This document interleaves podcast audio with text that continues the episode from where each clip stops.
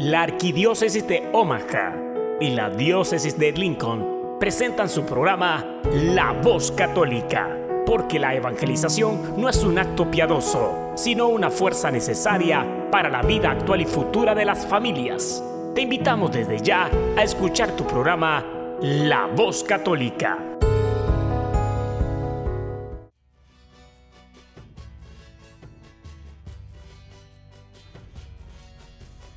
Saludos a todos nuestros audientes a este su programa La Voz Católica, una colaboración de la Arquidiócesis de Omaha y la Diócesis de Lincoln.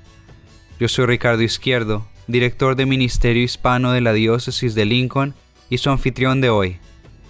Esta semana tendremos una entrevista con el padre Willy Peña, conductor de Mientras el Mundo Gira, uno de los programas estelares de EWTN en español y quien ha colaborado ya por más de 20 años. Acompaña a Pepe del programa Nuestra Fe en Vivo en este programa especial en el cual nos darán consejos de cómo prepararnos para la Navidad y cuál es su verdadero significado. No se pierdan de esta gran cátedra de dos maestros de la fe. Antes de eso, queremos hablarles de una noticia especial. El obispo James Conley, obispo de Lincoln, ha decidido tomarse una licencia médica, ya que está sufriendo de depresión, ansiedad y zumbido en los oídos. Aunque lo extrañaremos mucho en Lincoln, sabemos que es una buena decisión y oramos para que se recupere pronto.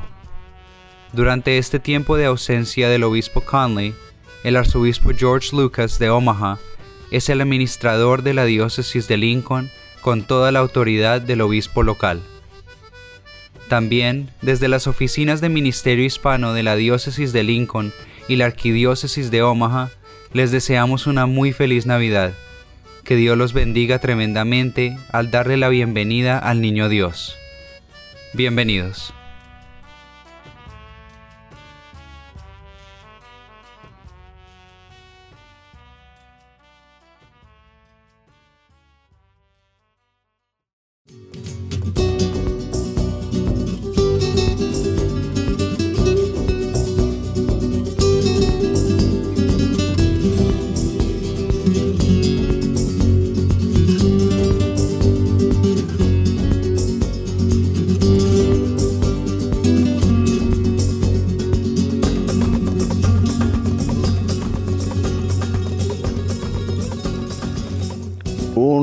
Alegre saludo en el nombre del Señor.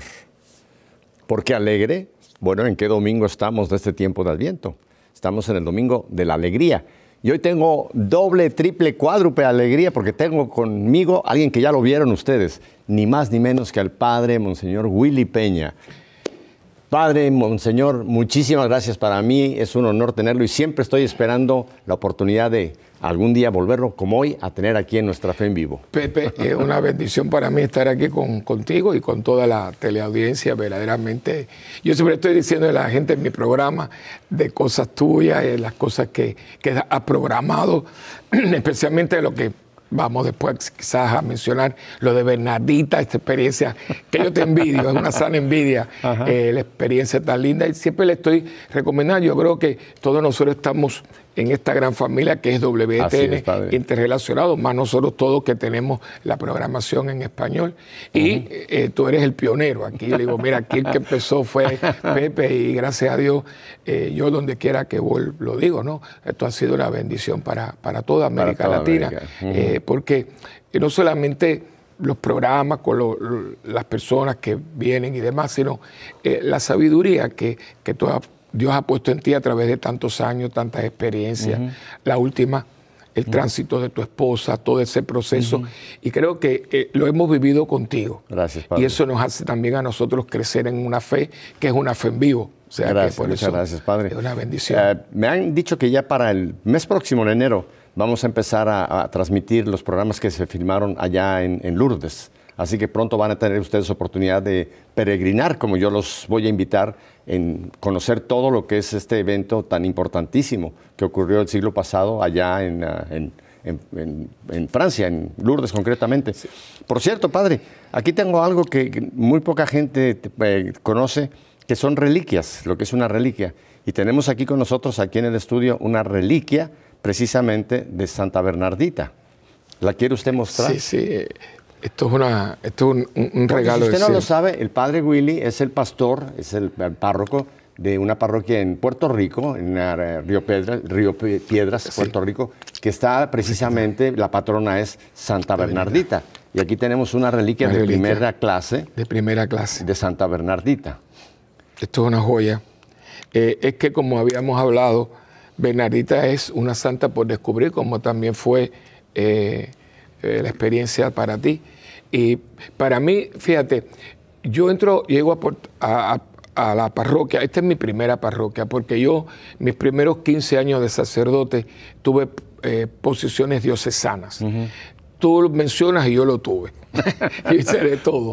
Eh, y fue una experiencia muy linda. Y en un momento dado, el cardenal quiere que yo eh, pastore esta comunidad que era de los padres trinitarios. Entonces, tuve que esperar, tuve que esperar un año y medio a que ellos ya dejaran la parroquia, porque parte, de- parte del carisma es que ellos fundan y cuando ya está establecida la comunidad, la entregan a la diócesis. Eh, ese fue el caso. Y entonces, pues, eh, yo entro y, y este Santa Bernardita, yo la había escuchado. eh, siempre en relación a la aparición de la Virgen en, Gru- en la- en Lourdes. Pero conocerla como tal, no. Yo me doy cuenta que yo había escuchado, sí, la niña, las cositas que había vivido en un lugar muy precario, todo, pero detalle de ella, conocer la persona, no. Entonces, claro, dije, caramba, si yo estoy aquí en esta comunidad y estoy pastoreando una comunidad que tiene como patrona a, a Bernardita, pues el primero que tiene que conocerla un poco más a fondo soy yo. Y ahí entra eh, este, este regalo. Por eso siempre digo, Bernardita es una santa por descubrir, porque qué sabiduría.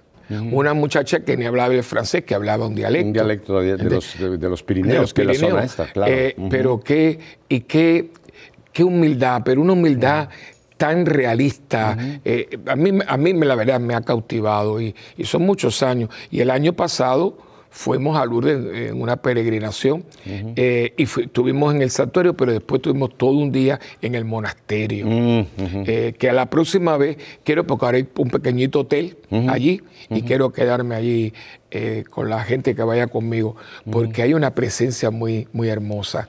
A mí me ha tocado, padre, el privilegio de poder haber hecho en el año 16, hicimos Fátima, que fue la- el año previo al centenario, Sí, que sí, fue en el sí. 17. Pudimos estar en Fátima, eh, visitamos todos los lugares donde los pastorcitos, en fin. Es un lugar, usted va a ir este Sí, año. sí, este año, Después sí. vamos a hablar de esa peregrinación que usted va a llevar a Fátima. Por supuesto, también Guadalupe, mi Guadalupe. Hemos hecho programas allá en Guadalupe. Pero hay algo especial en Lourdes. Hay algo especial en Lourdes. Esto se lo comento a usted, no Sí. sé si usted esté de acuerdo.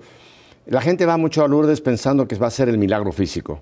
Sí. Que si bebe del agua de las fuentes, lo cual es, es agua que Bernardita, la Virgen, le indicó de este manantial que sigue eh, fluyendo, o si se baña en alguno de los baños que están ahí, va a ocurrir el milagro físico. Pero padre, lo que yo descubrí en estos días en, en Lourdes, eh, lo que la persona que llegue a Lourdes, si va en un, en un espíritu de humildad y de peregrinación, va a recibir una limpieza del Señor. Amén. Puede ser emocional, puede ser física, puede ser espiritual. Hay algo, hay una gracia que Dios a través de su madre derramó en este sitio allá en Francia y sigue derramando, pero uno sale diferente de Lourdes. Eh, eh, decididamente, de hecho, no en balde le han llamado la antesala del cielo, que es uno de los nombres que se le da a Lourdes. Y a mí una de las cosas que siempre me ha impactado mucho de Lourdes es la, la organización pastoral. Eh, han, han creado alrededor de- de- del acontecimiento toda una un plan pastoral muy vivencial y muy personal para que cada persona pueda sentir esto. Las confesiones, el- la dirección espiritual, la adoración al Santísimo.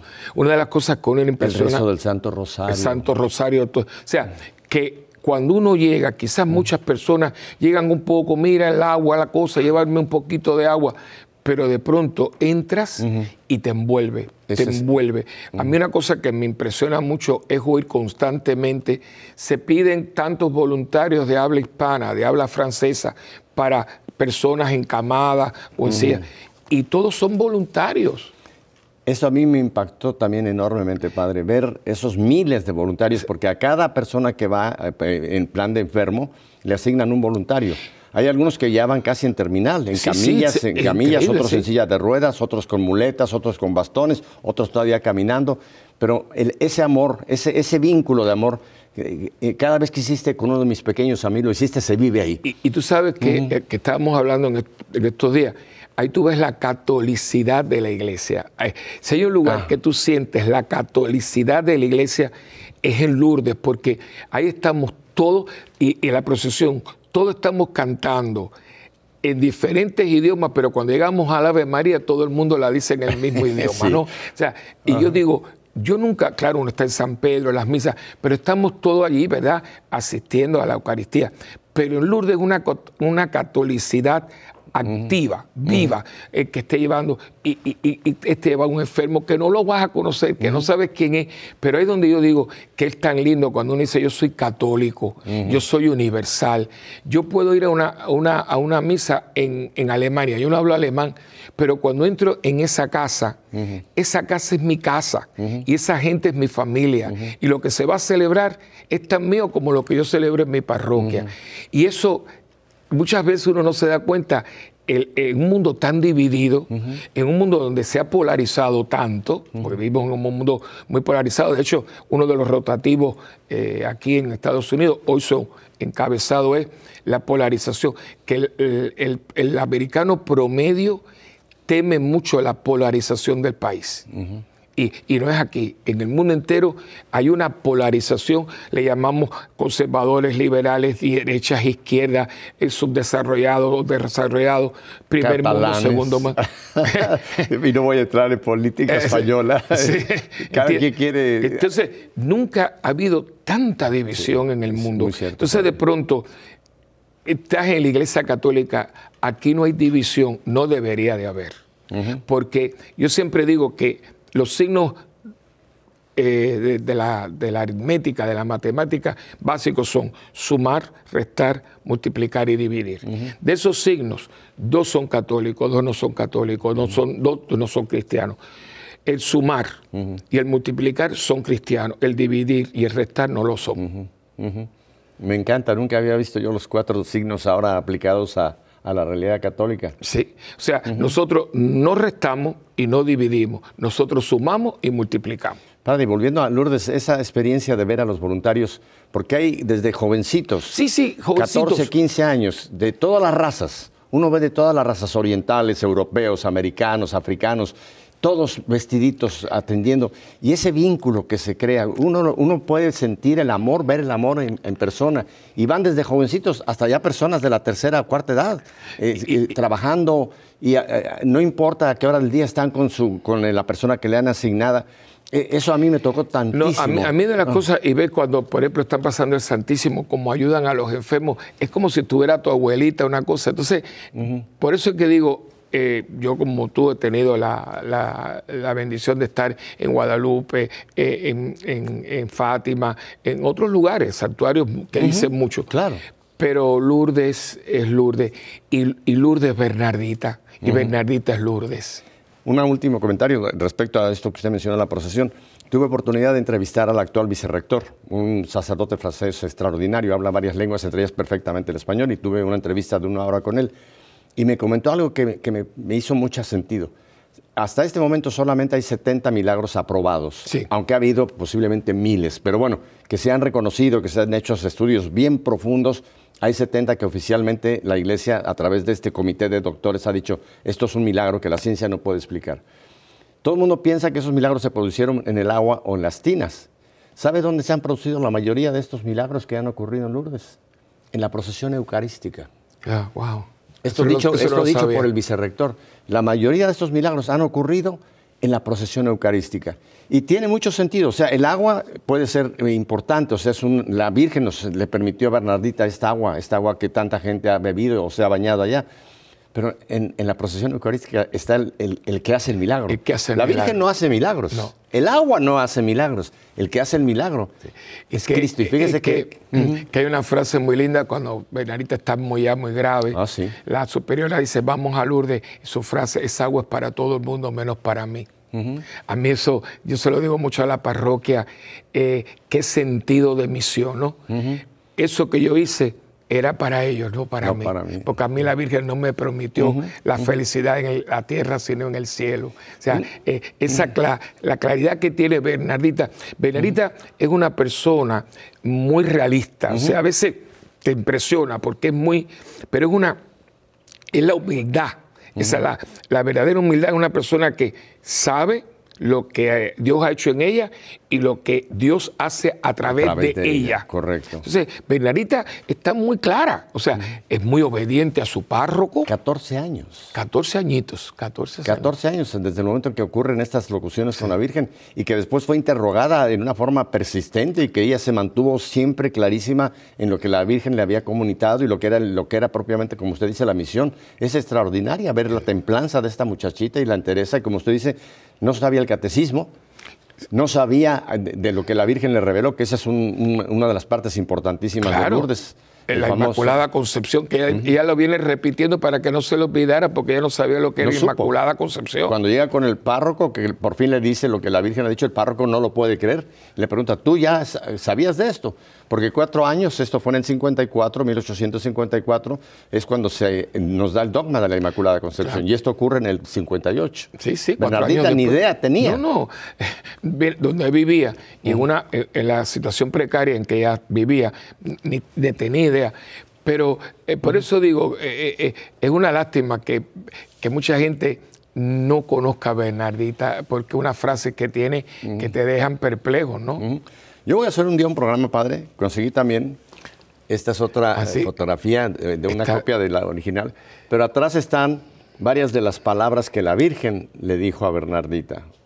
Y un día voy a hacer un programa, se los prometo, hablando de las 10 palabras que la Virgen le dijo a Bernardita y el mensaje que hay en cada una de esas palabras, que no fueron solamente para Bernardita, sino son para nosotros hoy día, siglo XXI, en la situación que estamos viviendo. Así que queda la promesa hecho, Padre. A ver si yo puedo estar aquí, porque me gustaría ese día... Ah, lo hacemos juntos. Ah, sí, sí, porque son testigos, lo vamos a hacer juntos. porque eh, para mí estar con donde está ella, ¿no? Yo digo que yo tengo dos eh, niñas en el cielo. Las dos terminan con Ita. Bernardita y Teresita son, y, en cierto modo se parecen mucho por su sencillez y sobre todo por su docilidad. Yo creo que en un mundo tan prepotente como el nuestro, encontrar esa docilidad a la voluntad de Dios eh, nos, interpela, nos interpela, porque creo que entre los condicionamientos que nos están haciendo mucho daño, es la, la, poca docilidad. Hoy la gente no, ni los hijos con los padres, ni los padres con las autos. O sea, ¿qué trabajo cuesta ser dócil? Eh, entonces, claro, no somos dóciles porque la prepotencia y la soberbia ha arropado al mundo. Es una cosa, esa frase, a mí nadie me tiene que decir lo que yo tengo que hacer. Pero hijo, si uno está aprendiendo hasta, hay que aprender hasta para morirse.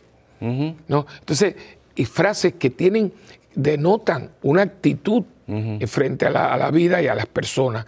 Es como, no, a mí tú no me tienes que decir lo que yo tengo que hacer, pero si no lo sabes hacer, ¿cómo no te lo voy a decir? Y eso lo vemos a nivel de, familia, lo vemos a nivel de, de, educación. Los maestros se están volviendo locos. Yo tengo mi sobrina, la mayor, dejó la pedagogía. Tengo una muchacha en la parroquia joven que el otro día me, dejó un poquito impactado. Dice, padre, estoy pensando retirarme. Digo, ¿cómo chica? Si tú eres una maestra de español, excelente, muy bien preparada. Dice, padre, no puedo. Yo no puedo con los estudiantes porque yo no tengo ninguna autoridad. Me la quitan los padres. Yo lo llamo, mire, no, usted no mete. Dice, no puedo ejercer la pedagogía. La palabra pedagogía significa llevar de la mano. Porque incluso puede terminar en la cárcel. Claro. Porque si a un niño se le ocurre demandar a una maestra o un maestro y a lo mejor acusarlo de violencia de alguna forma, lo, puede meter en tremendo lío judicial. Bueno, Pepe, mira lo que me dice. Digo, pero mira, tú dices, me dijo, yo me quedé, me dijo, mira, padre Willy, yo no puedo hacerle una anotación en la libreta. Digo, ¿cómo? Dice, no, no, no. Tengo que pedirle permiso. Yo me acuerdo que a mí me hacían en rojo o anotación. No, no, no, no. Yo tengo que pedirle permiso. Yo no puedo hacerle una anotación en la libreta. Una maestra de español. Entonces digo, mira, dice, padre, es que yo, yo no estudié pedagogía, yo estudié para llevar a mis estudiantes a, descubrir una materia, pero ahora estoy como las manos atadas. Entonces, si llamo a la mamá, la mamá frente a él me quita la autoridad. Definitivo. Que la mamá tampoco tiene autoridad sobre la criatura. Porque tampoco la mamá, si la señora el otro día viene una señora de 14 años y me, pinta este escenario que no puedo con mi hijo, que esto, que le voy a entregar al departamento de familia, digo, ¿pero qué edad tiene su hijo? 14, que usted no puede con su hijo de 14 años. Pero entonces cuando me empezó a hablar, digo, hija, ¿qué va? Si tú no tienes nada para dar, ¿cómo vas a poder criar a tu hijo, no? Pero padre, eh, tristemente este, este, este cuadro que usted nos presenta en la sociedad, en cierta forma lo estamos viviendo también dentro de la iglesia, dentro de nuestra relación con el Padre Celestial, en la relación con lo que es el plan de Dios, la voluntad de Dios. Creo que dentro de la iglesia estamos también teniendo una crisis, una crisis de, fe, una crisis de vida de fe. Yo creo que ese, es uno de los grandes males. Estamos hablando de los problemas políticos, eh, socioeconómicos, eh, ambientales, que en cierta forma lo hemos causado nosotros los hombres, pero ¿no cree usted, padre, de que podemos en este siglo XXI, siendo realistas, ver que estamos viviendo una gran crisis de fe en el catolicismo?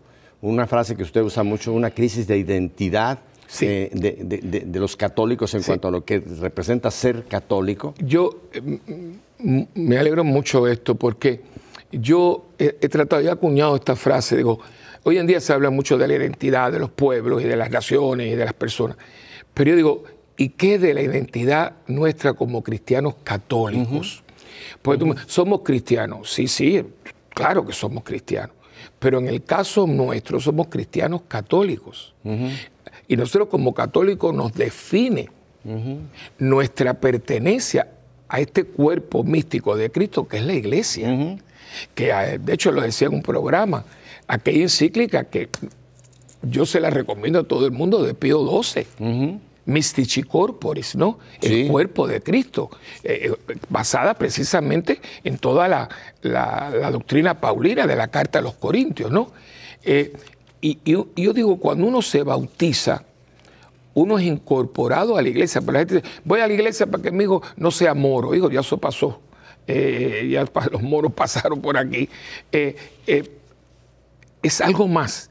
A mí me hicieron hijo de Dios pero también me incorporaron al cuerpo místico de la iglesia. Yo soy iglesia. Entonces, ¿qué sucede? Ser iglesia te, yo te diría, te programa, te identifica. Donde, hay un, donde está un católico, decía Agustín, eh, donde está un católico, ahí está la iglesia. Donde está el Papa también. donde está el Papa, está, la, iglesia. Donde hay un católico está la iglesia. entonces, entonces ¿qué significa? Yo pienso de una manera, yo hablo de una manera y yo actúo de una manera. Que de hecho, mi, mi examen de conciencia a la noche, yo no me hago mucho lío. Me, yo digo, deja ir a, como cuando un dentista va y va a ir a la raíz de donde creo que parte del problema de esto, padre. Hay una frase de San Pablo en Hechos que, que a veces la hemos escuchado y no nos damos cuenta de la profundidad. Dice, fue en Antioquía donde por primera vez a los discípulos se les dio el nombre de, cristianos. Hoy día muchos se llaman cristianos como si fueran de un club. El club de los leones, el club de los rotarios, el club de Mickey Mouse. Pero tiene una implicación tremenda ser cristiano, porque para ser cristiano hay que ser discípulo. Claro. Y el que es discípulo es el que está sujeto a quién? Al maestro, Al maestro. a la cabeza. O sea que si no hay esta, eh, si no hay esta, esta, esta como árbol genealógico, el cristiano tiene que ser discípulo. El discípulo es el que está sujeto y sometido y vive de acuerdo al maestro en este caso, a Cristo la cabeza de la iglesia. es la conexión. O sea, yo sé que a mí me gusta mucho el arte y la música y demás, y he utilizado mucho esto para evangelizar, gracias al Señor. Y es muy lindo cuando uno entra, especialmente en el mundo de la música clásica, cuando uno ve, eh, especialmente los que tocan instrumentos, dice, ese es discípulo de, en Puerto Rico estuvo muchos años Pablo Casals, y, muchos eh, eh, estudiantes fueron de, Pablo Casals. Y como era violonchelista, uno de los mejores que hubo en el mundo, decía, ese es discípulo de Pablo Casals, porque cómo tocaba el violonchelo. ¿Ves? Está en las escuelas de pintura. Es discípulo de Rafael, es discípulo de Miguel Ángel, es discípulo de los impresionistas. ¿Por qué? Porque se le nota el estilo que tiene en lo que hace. A nosotros se nos nota en el, estilo de vida que llevamos. Por eso, este es católico. ¿Por qué? Porque mira, es una persona que actúa de esta manera. Y yo, perdónenme, lo voy a decir, eh, ya me conocen un poquito. Nosotros no, no podemos seguir desprestigiando a la iglesia. Porque yo soy la iglesia. hay una, hay yo le cuento esto un poco a la gente, un, un, cuento, un chiste, pero dice que había un cura que estaba ahí harto, que la gente hacía lo que le daba la gana y que no le hacían caso. Entonces, mire, basta, esto, yo voy a terminar con esto. Mañana yo voy a enterrar a la iglesia. Así que vengan, que va a haber misa solemne de difuntos. Un funeral. Un funeral y todo. Y eso al otro día, a las 6 de la mañana, las campanas dando a toque de muertos, van, van. Y todo el mundo, los curiosos, hasta que no era nada, fue a ver qué cosa. Entonces estaba un féretro impresionante, las seis velas, el padre con sus ornamentos para la misa de difuntos. Entonces la gente venía a ver el cadáver de la iglesia, porque van a enterrar la iglesia. Y cuando miraban, dentro de la caja había un espejo. Y se veía uno mismo. Se veía uno mismo. ¿Ves? Nosotros somos la iglesia.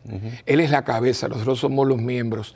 Y, tenemos que volver a sentir ese orgullo sano. No que yo me crea mejor que nadie, no, no, no es que nos creamos mejor que nadie, es que tenemos más responsabilidad que nadie, porque al que mucho se le dio, mucho se le va a pedir. A nosotros se nos ha revelado toda la verdad. Pues mira, vamos a vivirla y vamos a compartirla. Y que ese punto es tan importante, Padre, porque uno piensa que el catolicismo es una religión a la cual yo pertenezco porque yo acepto ciertos dogmas. Hoy día incluso hay quien dice, este no me gusta, Cecilia, hacen como dice el Padre, el Santo Padre, hacen un shopping, una compra de lo que me gusta y no me gusta, no. Pero el catolicismo, que es el cristianismo, es más que una religión. Nosotros tenemos el depósito de la fe, tenemos nuestra liturgia, tenemos todo esto, pero yo creo que hay más que esto. Simplemente es, esto nos lleva a qué? A que sea un estilo de vida. Estilo de vida. Pero un estilo de vida en, en todas las áreas del ser humano, no solamente el domingo devocional que voy a la iglesia y luego vivo seis días de la semana como pagano, no. Es un estilo de vida que tiene que ver con mi familia, con mi economía, con mi política, todo, todo tiene que estar. Y, que, mira, cuando tú entras en una librería católica, eh, buena librería católica, las, por ejemplo las Paulinas, ¿no? O Buena Prensa, que es excelente también, tú te das cuenta que todos los días está saliendo un libro sobre un aspecto de la iglesia. La vida espiritual, vida matrimonial, afectividad. Las finanzas. la finanza, la economía, la política, inclusive la muerte, el, desenlace, la enfermedad. Nosotros tenemos todo para que yo pueda tener un estilo de vida que diga que yo soy cristiano y soy católico. Esto no es por menú. O sea, esto, yo no puedo estar, escojo esto, a mí me, sí, yo, pero yo no me confieso. pero un momentito. Yo le digo a la gente, esto es como el combo de los lugares. Son papitas, hamburger y refresco. Y aunque a usted no le guste la papita, viene en el combo. Esto viene completo. Por eso una persona puede decidir, yo no soy católico, ok. Pero si usted es católico, usted abraza una fe, un abrazo de la fe que va a definirme como persona. Entonces, ¿Tú te acuerdas? Los caballeros católicos, las damas católicas. Y yo me acuerdo, y quiero que sepas, que muchas personas fusiladas por la fe en Cuba eran de los caballeros católicos que murieron como los cristeros gritando Viva Cristo Viva Rey. Cristo Rey. Y eran gente que, que eran laicos, que vivían su fe.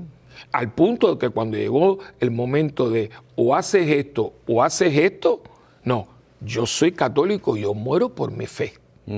Entonces, yo creo que es un momento muy importante porque eh, eh, yo tengo tanto que ver con tantas personas.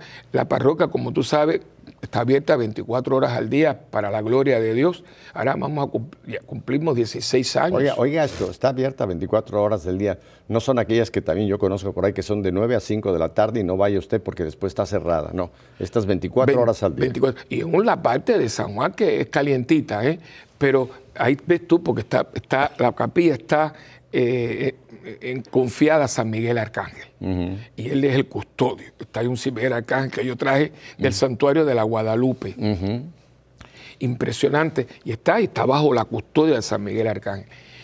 Y eso hace que mucha gente, porque lo que seamos de la procesión, yo podría estar aquí ahora hablándote de lo que ha pasado en esa capilla. Gente que, que, ven su vida completa. Yo, yo me decir estas cosas. Hace poco, y quería compartir esto contigo, eh, yo estaba rezando, a mí me gusta la noche, yo soy nocturno, y estaba yo en el reclinatorio y de pronto siento esta presencia de una persona que así no me gustó, no me gusta mirar ni distraerme yo ni distraer a nadie, pero de pronto así, y veo este hombre, un hombre joven, treinta y pico años, muchacho apuesto, mira, mira, eh, eso era por una estampita. Él estaba, Pepe, ensimismado en la presencia sacramental. Y le corrían las lágrimas, pero no era un llanto de dolor, era, eh, eh, mira, estoy erizado, era, ese hombre estaba en Dios, porque Dios estaba presente en el Santo Sacramento. Entonces digo, y claro, al tener estas experiencias, muchas personas salen y dicen, quiero confesarme. Pepe, confesiones de 42 años. 42 años, producidas por la presencia real de Jesucristo. Entonces, esa es nuestra identidad católica. Somos hombres y mujeres eucarísticos. Somos hombres y mujeres marianos. Somos hombres y mujeres de la palabra. Somos hombres y mujeres discípulos que hacemos discípulos. Y, y déjeme añadir uno antes de que nos vayamos a unos mensajes porque me interesa hablar con usted. Y somos hombres y mujeres que oramos y amamos al Papa. Llámese como se llame. Sí. Al Papa que en este momento esté en el puesto donde el Señor lo puso, sucesor de Pedro. Tengo que ir a unos brevísimos mensajes, Padre, pero vamos a hablar porque creo que es muy importante profundizar en esta realidad, esta crisis de fe Sí. que estamos viviendo mucho dentro de nuestra Iglesia Católica. No lo cambie de canal, recuerde, si usted se va a otro canal, se puede meter allá donde una vez nos dijeron que están los demonios dando vueltas. Quédese con nosotros aquí donde está el ángel de WTN.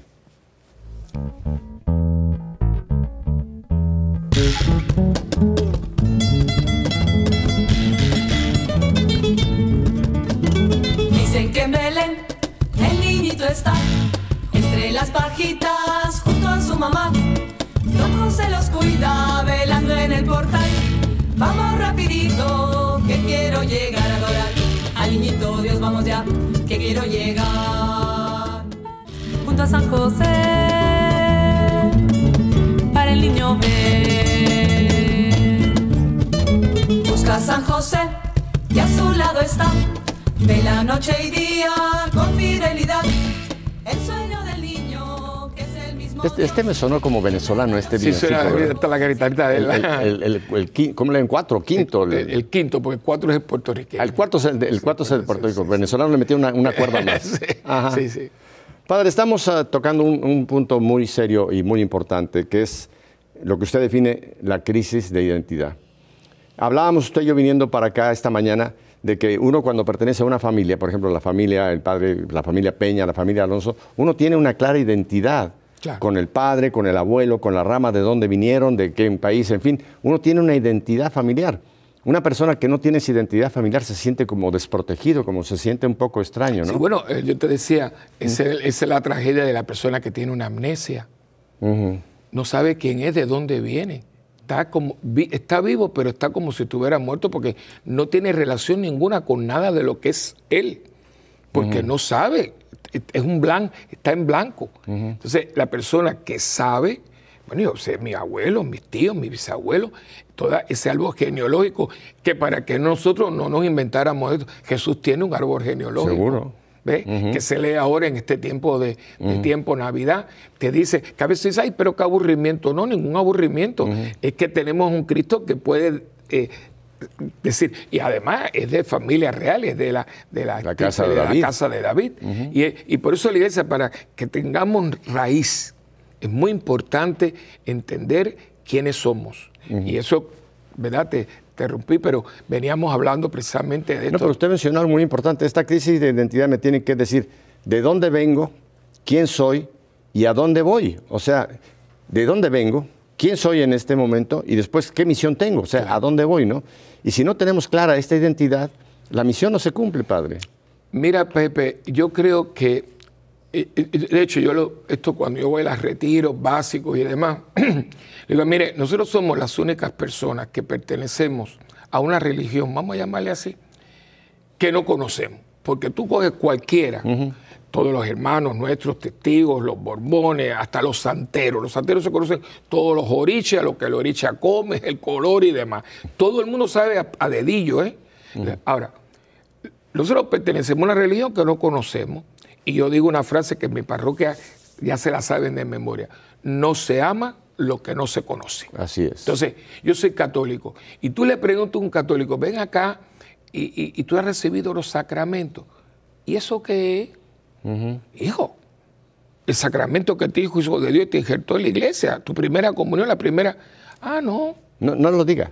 Le voy a hacer esta pregunta a usted que está con nosotros en este, en este día. ¿Cuántos son los sacramentos que tenemos en la iglesia? Dígamelo rápido. No, no me llamen por teléfono. Usted repítaselo yo. ¿Cuántos sacramentos tenemos? ¿Los puede usted repetir en este momento cuáles son los sacramentos que tenemos? Si ya se quedó dudando, ahora lo vamos a aclarar con el padre Willy. los siete sacramentos básicos que, ¿ya lo y que define, y si tú los, los, pones en perspectiva, te acompaña desde que naces hasta, que, transitas de este mundo. Porque están hechos para que nos acompañen de, punta a punta. Pero me gusta esa, fíjese, no lo había visto en esta forma, me encanta como usted lo pone, de que naces hasta que vas a transitar, pero estos sacramentos nos preparan para la otra. Para la otra, o sea, porque hay otra más. No termina aquí todo. ya te prepara, por eso yo uso la palabra que, eh, gracias a Dios, la parroquia se lo aprendió. No morimos, transitamos. La palabra muerte no tiene cabida en nuestro lenguaje. Allá usted la abolió también, yo la tengo abolida y aquí lo he dicho un montón de veces. No use la palabra muerte porque para mucha muerte es se acabó. No, no se acabó. Cuidado empezó la otra. y aquí nos jugamos la otra. En, Asís estaba el, famoso mural del Giotto, ¿no? Es precioso que se vea a, Francisco yacente y todo. Y él le puso a la pintura el tránsito de Francisco. Y es muy lindo porque es una palabra hecha con un verbo y un prefijo. Eo, que ahí viene la palabra exit, salida, y trans, a través de. Salimos a través de, de Muerte Airlines. La Muerte Airlines nos lleva de aquí para allá. O sea, es una aerolínea. Es, una aerolínea, ¿no? Nos lleva de pasaje. Entonces, yo le digo a la gente, yo no sé ustedes, pero ya yo tengo el boarding pass y asignado el asiento. Lo que no me han dicho cuál es el gate. Y el día. El, día, el día de la parte. Este, o sea, y yo creo que nosotros estamos, y la iglesia nos va preparando para la vida, y muy lindo, la vida eterna. O sea, esto es como un ensayo, como un, tránsito. Un, tránsito. Ahora, la, eternidad, lo fijo, lo seguro, lo que yo estoy buscando, porque ¿quién no está buscando el amor verdadero que no termina? La paz, que no lo vamos a encontrar aquí, aquí no se encuentra. Aquí hay, Dios es tan bueno que nos dio lo que no tuvo, porque pobrecito, él todo lo que fue pasión y sufrimiento y rechazo. Nosotros tenemos muchos momentos muy agradables, vamos de vacaciones, tenemos gente que nos quiere, que nos apapucha. El pobrecito era palos por aquí, palos por allá. Entonces, pero aquí no se encuentra porque no es esto. Entonces, la iglesia como madre, a mí me encanta cuando dice la madre, la madre iglesia nos acompaña y nos asiste Fíjate que a mí, por ejemplo, un sacramento que la gente veo que a veces no, entiende todavía, la unción de los enfermos.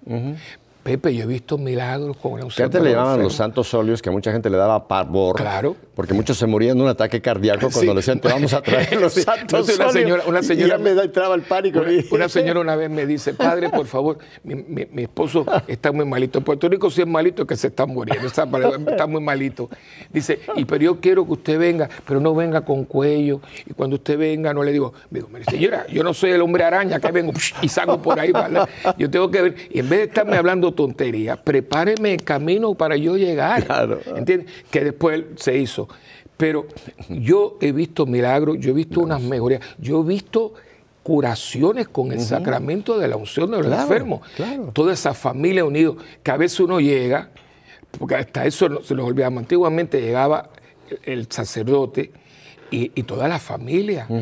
ahora, yo te voy a decirle, por favor, me, apagan el televisor y venga toda la familia porque esto es en común. Dejen los teléfonos en otro lado. Exactamente. Entonces, yo, yo trago a la familia alrededor de... Y ha habido unos... La paz que se da. Lo tenemos ahí, el matrimonio, un sacramento el dinero, el tiempo que se gasta. ¿Usted mencionó qué? ¿Qué sacramento? El matrimonio. ¿Todavía existe? existe. ¿Usted todavía lo cree, verdad? Porque hay muchos lugares que ya, ya, ya no existe. O sea, como Sacramento, ¿no? Porque hoy día es la unión libre. Sí, sí. Hoy día, te gustas, me gusta, vamos a vivir juntos y cuando no nos gustemos, la chancla que no tiro, yo no la vuelvo a recoger y yo me busco otro otra. Mira, Pepe, y un día podríamos estar aquí nosotros, porque es un tema, si hay algo, y, y esto es muy serio, en que el diablo se ha ensañado Oh, es en el matrimonio. Es, yo nunca he visto en vida algo que ha sido hecho polvo, pero polvo, porque no voy a decir el país, pero hay un país que ya ah, eh, legalizó que yo me puedo casar con un animal. Sí, sí, o con un árbol. No, ya llegaron hasta un árbol. Ya, hace poco leí uno que tenía, le- a- empezó a amar mucho a un roble y decidió que quería casarse con ese roble porque es- eh, siente el amor del roble hacia él y de él hacia el roble. O sea, es, es que, que lo han pulverizado. Esto, señores, es diabólico. Destruir porque sabe. Porque si hay algo que es puro de Dios, que salió de, de- de- de la mente de Dios, fue lo que no era bueno para que el hombre estuviera solo y le dio la compañía y los, los creó hombre y mujer, los bendijo. Escuchen lo que dice ahí y después le dijo multiplíquese. La multiplicación no vino antes, sino después de la bendición. ¿Ve? Y funciona porque cuando un niño es aceptado, querido y fruto de un amor verdadero, bendecido por Dios, es muy diferente cuando vemos lo que está pasando, que hay un regajero de niños, que hijo de fulanito, tengo tres hijos y ninguno del mismo hombre. Me encanta que haya tocado este punto y, y me parece que sería lindo que hagamos un día un programa sobre este tema en concreto, padre. Mire, mi esposa padeció una enfermedad que se llama el cáncer, creo que usted conoce muy bien. Yo creo que lo- el, el grave problema que estamos viviendo la humanidad, todos estos problemas que estamos viendo, políticos, económicos, morales, etcétera, eh, es la enfermedad producto de la destrucción del matrimonio y la familia. Mire, el cáncer consiste en que las células buenas se convierten en células malas. Y sabemos que la- el hogar, el matrimonio y después la familia es la célula básica de la sociedad y de la iglesia. Si estas células están enfermas, como en el cuerpo humano, es lo que le llamamos cáncer, eso produce muerte, no produce vida, Padre. Y yo creo que los grandes problemas que estamos viviendo eh, son producto de ese ataque tan, tan bestial que ya también lo había avisado Sor Lucía en una, una- una entrevista que le concedió, a un- a- en una carta que le escribió a un cardenal, dijo que eh, la batalla final de, de Satanás contra el reino de Dios va a ser la batalla contra la familia. O sea que usted puso el dedo sobre la llaga de lo que estamos viviendo, esta batalla bárbara sobre el matrimonio y la familia, primero el matrimonio y la familia. Y comienza en que nosotros no estamos eh, evangelizando Oh. a, a la gente. ¿Por qué? Porque no, un, cu- un- cogió un retiro de de fin de semana para prepararse al sacramento. Que ahí empieza ya la media verdad. Porque no es un fin de semana. Usted entró el viernes por la tarde y se fue el domingo después de almuerzo. Eso es un día y unas horas. Un fin de semana usted entró el jueves y salió el lunes. Eso es un fin de semana. Es como cuando uno va a un viaje y dice, este viaje es de 14 días. Usted contó la ida de la avenida, entonces no son 14 días, son 12. No me engañe. Porque el otro, yo no estaba en un hotel ni en un lugar, estaba en un avión. Dígame los días que es de verdadera viaje y el día, entonces me suma el día que vamos y el día que venimos. No me esté engañando, pasando gato por liebre. Entonces, un fin de, no, porque yo cogí un, un fin de semana para prepararme al matrimonio. Usted cogió un día y pico. Entonces, ¿cuál es su trayectoria? ¿Cuál es su vida cristiana? Porque imagínate, tú vas eh, a- a entrar en algo con unas proporciones. Yo siempre le digo a la gente, primeramente me voy a esposar, que es lo mismo que le ponen a la gente cuando la arrestan. La gente viene esposada, ¿no? Pues dice, cometió tal crimen, vi- entró la policía y se lo llevó esposado. Yo estoy a- un día imaginando que después que terminen de, de- de cambiar los votos, ponerle una, una esposa y que salgan así de la iglesia para que sepan que salen esposados. Entonces, de aquí viene, y se define. Primeramente es por nombre y apellido. No soy Pepito y tú eres Cuquita. No, yo soy fulano de tal, te acepto a ti, fulano, como, y te prometo. Usted se compromete. La mala palabra del mundo, nadie quiere compromiso. Hacerte fiel. Si hay gente que no es fiel con ellos mismos, ¿cómo va a ser fiel con otra persona? Entonces, entonces especifica salud, enfermedad, eh, eh, las buenas y las malas. Entonces ahora viene el remate. Todos los días de mi vida. Entonces, en un mundo tan cambiante, yo he estado con los jóvenes constantemente, que ellos tienen ese celular y mañana le cambian el celular y vienen para acá y van para allá. En un mundo cambiante, donde la mente es cambiante, tú vas a entrar en algo para toda la vida. Estamos hablando de que hay unos retos muy grandes. Y es el único de los siete sacramentos que usted solamente lo bendice, lo testifica, Sí, el- pero que el- se lo dan él sí, a ella, sacramental. del Ese- ese- sacramento ese, sacramento es- es delante de Dios. Sí.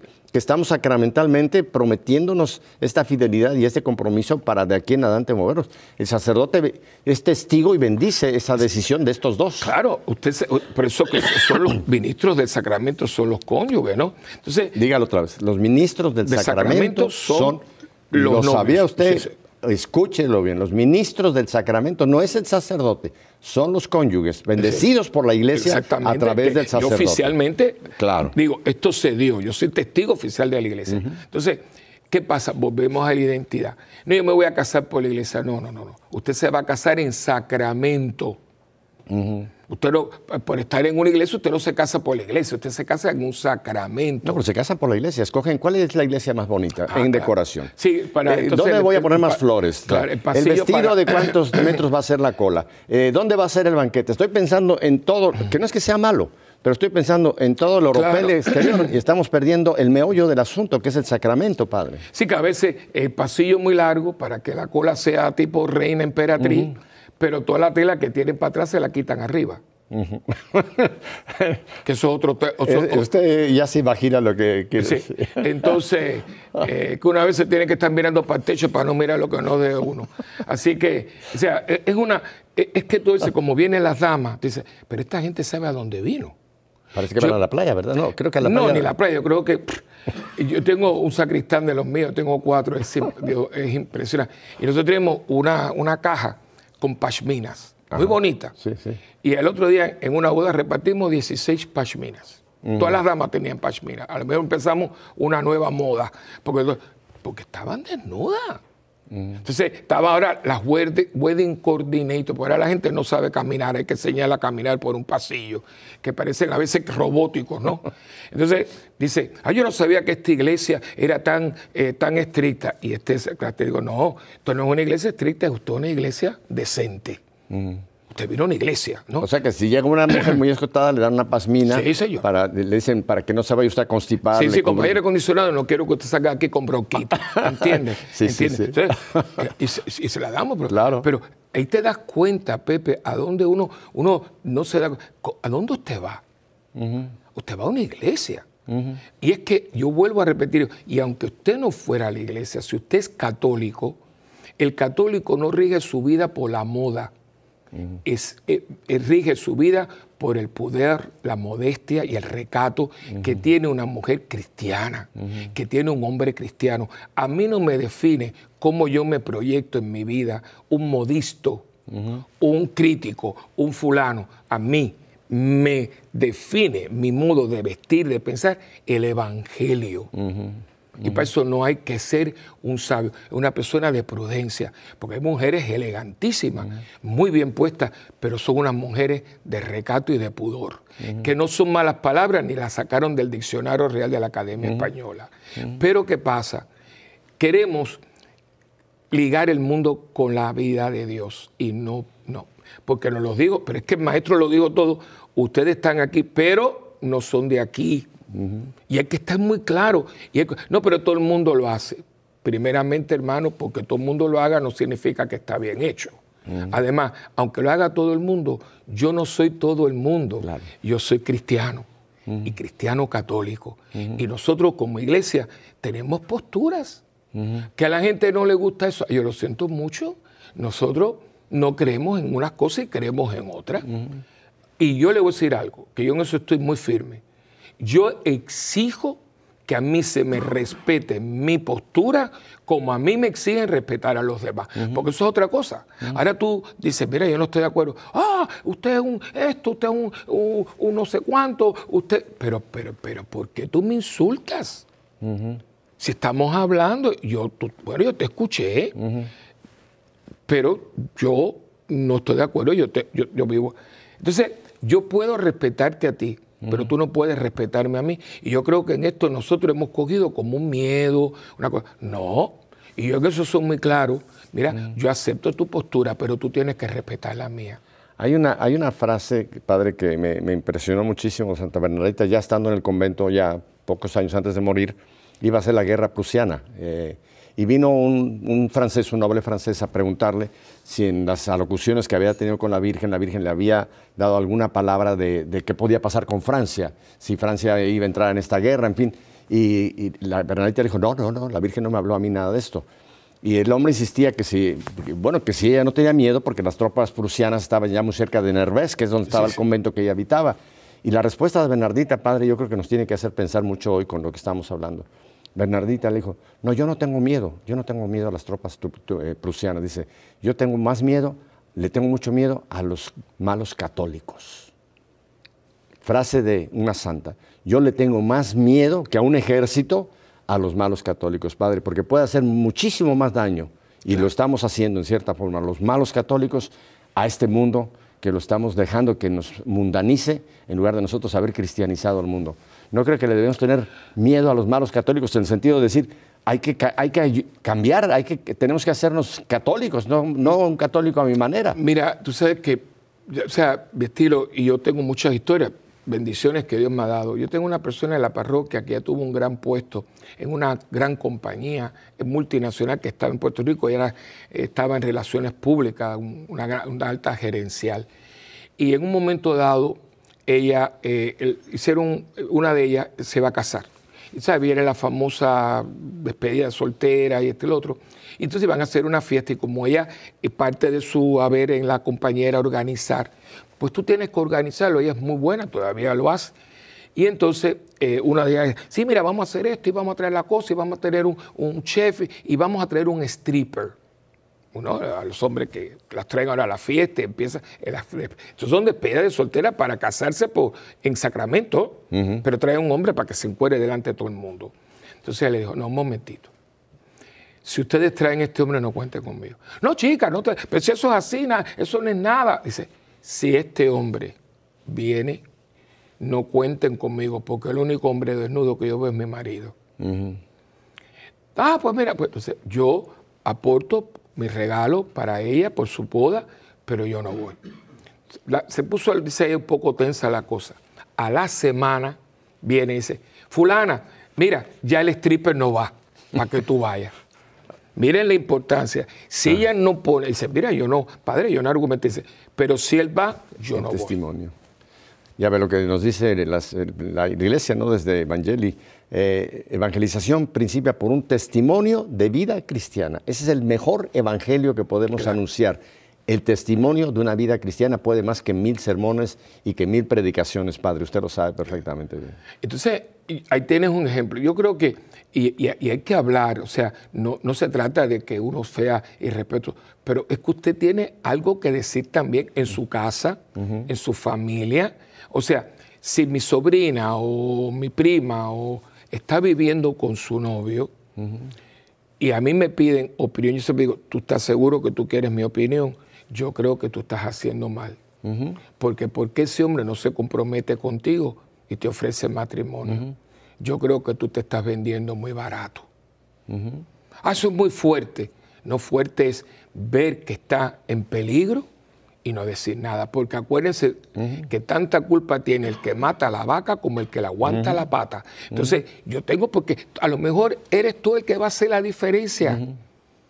¿Entiendes? Entonces, ese, eso, esos respetos humanos, no, porque como le dicen los apóstoles, a mí me encanta el libro de los Hechos, Ustedes no pueden, después que le dieron palo y los azotaron, y no pueden hablar más de ese Jesús de Nazaret.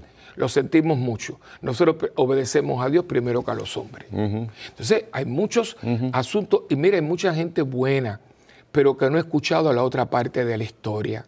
Y si usted no habla, se quedan con la otra parte. Usted no se subestime como católico no es prepotencia, no es orgullo, Dios nos ampare, pero nosotros tenemos algo que aportar. Uh -huh. Y a veces lo que un católico aporta es algo debido a muerte. El Señor nos dijo, ustedes tienen que ser luz. Y hay veces, Padre, que somos una vela como esa que no está encendida, que no estamos dando luz como las otras. Mire, te podemos terminar. esta vela que no está encendida es usted. Hay tres encendidas, que son la gente de antepasados nuestros, cristeros, que han muerto, los que están en este momento en Nicaragua y en Venezuela dando el, el último suspiro por mantener una fe. Estos son ellos. Y yo les pregunto si usted es la vela que no se ha encendido. Mire, bueno, pues provincial. Padre, eh, me quedan unos poquitos minutos. Yo quisiera que usted nos hablara de un peregrinaje que va a llevar. Tengo entendido que van a ir ustedes a, Lourdes y a Medjugorje. Sí, eh, vamos a estar, eh, porque estoy buscando conexiones, siempre algo que nos, que, nos haga vivencial el momento histórico. Y Fátima Fátima es Fátima. Ah, Fátima. Va a ser Fátima. Fátima. Va a ah, porque pensé que era Lourdes. No, no, no. Fuimos a Lourdes el año pasado. Esta vez van a Fátima, en Portugal y luego van a Medjugorje en Yugoslavia. a los dos. Eh, porque mucho Mariolo dice que eh, hay una conexión directa. Fátima está viva hoy. Volvemos a lo mismo de Lourdes. No, que no, no. Fátima es un mensaje vivo hoy. Hay que ver el avance del comunismo disfrazado, cómo está arropando América Latina y a Europa, y los peligros que hay, y como la serpiente, que usted la deslice, cuando viene a ver la tiene roscada y no se dio cuenta. Y entonces vamos, eso, eso siempre es el miércoles después del Día de los Padres. Eso estamos el Día de los Padres y nos vamos entonces el miércoles después, que es en junio. el Día de los Padres. Eh, no tengo el, es el, el Día de los Padres el tercer domingo de julio. Julio. Junio. Junio, junio, junio, junio. Junio, tercer domingo de junio y el miércoles después del Día de los Padres. Van Fátima y, y Mellagoye. Sí. Y también, padre, eh, creo que van a montar, que no tenemos mucho tiempo de hablar, pero va a, usted, va a montar nuevamente una obra teatral en Puerto Rico en diciembre, que es uh, Cinderella. Sí, Ceneda, la, la, versión de Rogers and Hammerstein, lo que hicieron de Sound of Music. Y este año va a beneficio de los niños quemados, una entidad, mm. eh, algo que ha descubierto que es una persona que lo hace 10 años, y de Make a Wish. Eh, así que son las entidades más Casa Raquel, que es el centro Provida, que, que nosotros pues eh, lo sostenemos. Y va a estar los dos fines de semana último de diciembre, 20, 21 y 22. 28, 29 y 30 de diciembre y 3, 4 y 5. O sea que el perfecto regalo de Navidad y Reyes. Así que usted va, va a ver un espectáculo, tiene 70 personas, una orquesta de 40 músicos de la Sinfónica en vivo, eh, un, bellísimo, y es, la versión que estuvo en Broadway del 2008. ¿Y esto va a ser en San Juan? Sí, en el Centro de Bellas Artes. Eh, tiene los teléfonos, creo que en pantalla. Y pueden, eh, yo creo que va a ser algo muy lindo porque yo estoy trayendo, primero, envolver tantos jóvenes, son 70 jóvenes, todos muchachos de universidad, todo gratuito, todo voluntario, porque sabemos que estamos tratando de sanear un ambiente y al mismo tiempo trayendo, beneficiando entidades con el lema ayudando a los que ayudan. Padre, el tiempo se me ha ido. Eh, no le digo adiós porque ya hicimos compromiso que vamos a hacer aquí un programa sobre las siete, las diez palabras de Bernardita. ¿Nos quiere usted dar la bendición en estos 15 segundos? Que estamos en Adviento, que el Señor que viene a nuestro encuentro suscita en nosotros nuestro ir hacia Él, nuestro encuentro con Él.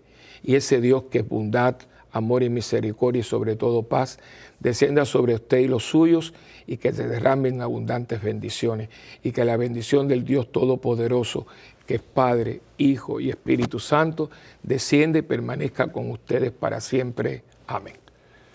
Bueno, ya saben, si Dios nos concede no un mes de vida, no 15 días, una semana más de vida, aquí estaremos el próximo lunes para seguir en este tiempo de Adviento preparándonos para la gran celebración. Cristo que vino, Cristo que viene y Cristo que volverá. Los espero el próximo lunes. Me despido a la Argentina. Chao, chao, bambinos. Gracias, Pepe.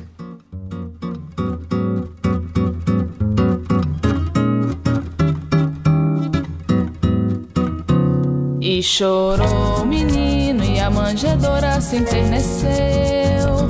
E chorou menino Maria um beijo lhe deu. E todos também queriam o menino abraçar. Os reis, os pastorzinhos e até eu mesma que estava por lá. E chorou. La arquidiócesis de Omaha y la diócesis de Lincoln presentaron su programa La Voz Católica porque la evangelización no es un acto piadoso, sino una fuerza necesaria para la vida actual y futura de las familias. No olvides que el próximo domingo tienes una cita aquí en La Voz Católica, de 8 a 9 de la mañana por esta emisora.